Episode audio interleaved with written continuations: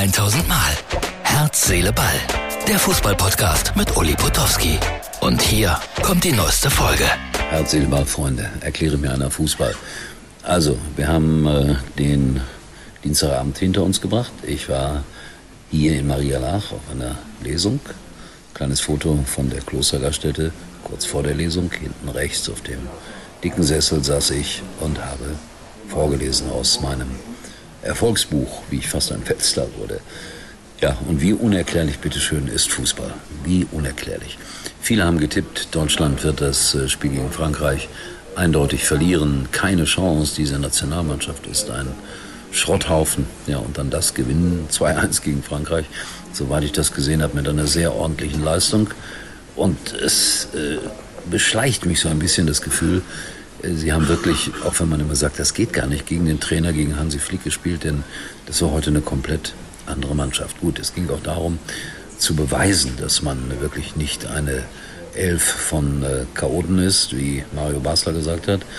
Nein, sie haben das alle sehr gut gemacht, äh, angefangen bei Ter Stegen, der aber auch äh, gegen Japan gut war aufgehört bei Sané, der gegen Japan aber auch gut war, der heute das zweite Tor geschossen hat und äh, soweit ich das beobachten kann, konnte, eine geschlossene Mannschaftsleistung. Ja, was bedeutet das jetzt? Muss Rudi Völler weiter Deutschland trainieren? Er hat ein bisschen Angst gehabt vor dem Spiel, weil, äh, bitte Martin das Foto einblenden, äh, er hatte ein bisschen Angst, dass ihn Waldemar Hartmann Waldemar Hartmann dort äh, erwartet am Spielfeldrand, genauso wie er hier abgebildet wird, aber das ist dann auch nicht eingetreten. Ja, was jetzt? Deutschland, Fußball Deutschland. Muss Rudi Völler weitermachen. Die Fans fordern das natürlich jetzt schon im äh, Stadion in Dortmund. Das Spiel ist ein paar Minuten alt und sie singen wieder, es gibt nur einen Rudi Völler. Äh, da wiederholt sich irgendwie was. Ob das eine gute oder schlechte Idee ist, ich weiß es nicht. Auf jeden Fall, Deutschland hat äh, eine Nationalmannschaft, die Frankreich besiegen kann. Jetzt waren die Franzosen aber auch nicht so stark, sondern wirkten streckenweise, was ich gesehen habe, ein bisschen lustlos. Also es ist manchmal nicht zu erklären. Mysterium Fußball. Erklär mal das einer, was da jetzt alles passiert ist und wie es jetzt weitergehen soll. Ja, Freunde, ich habe eine kurze Nacht vor mir, denn morgen feiert die Bundesliga 60-jähriges Bestehen. Und das in Berlin, da muss ich hin morgen früh. Was heißt muss, ich darf, bin mal gespannt, wie man mich da behandelt. Äh, Im Tempodrom, der Kanzler wird sprechen. Äh, man wird natürlich mit viel besserer Stimmung sich jetzt da treffen, als es nach dem Japan-Spiel der Fall war. So schnell ändert sich das im Fußball.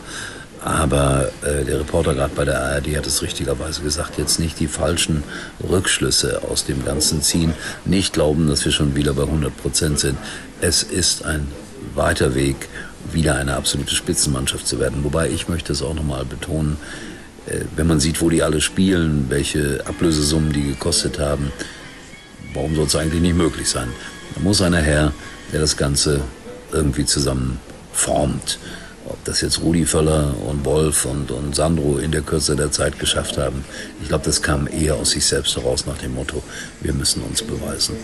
Naja, so Freunde, Diskussionsstoff haben wir genug für die nächsten Tage.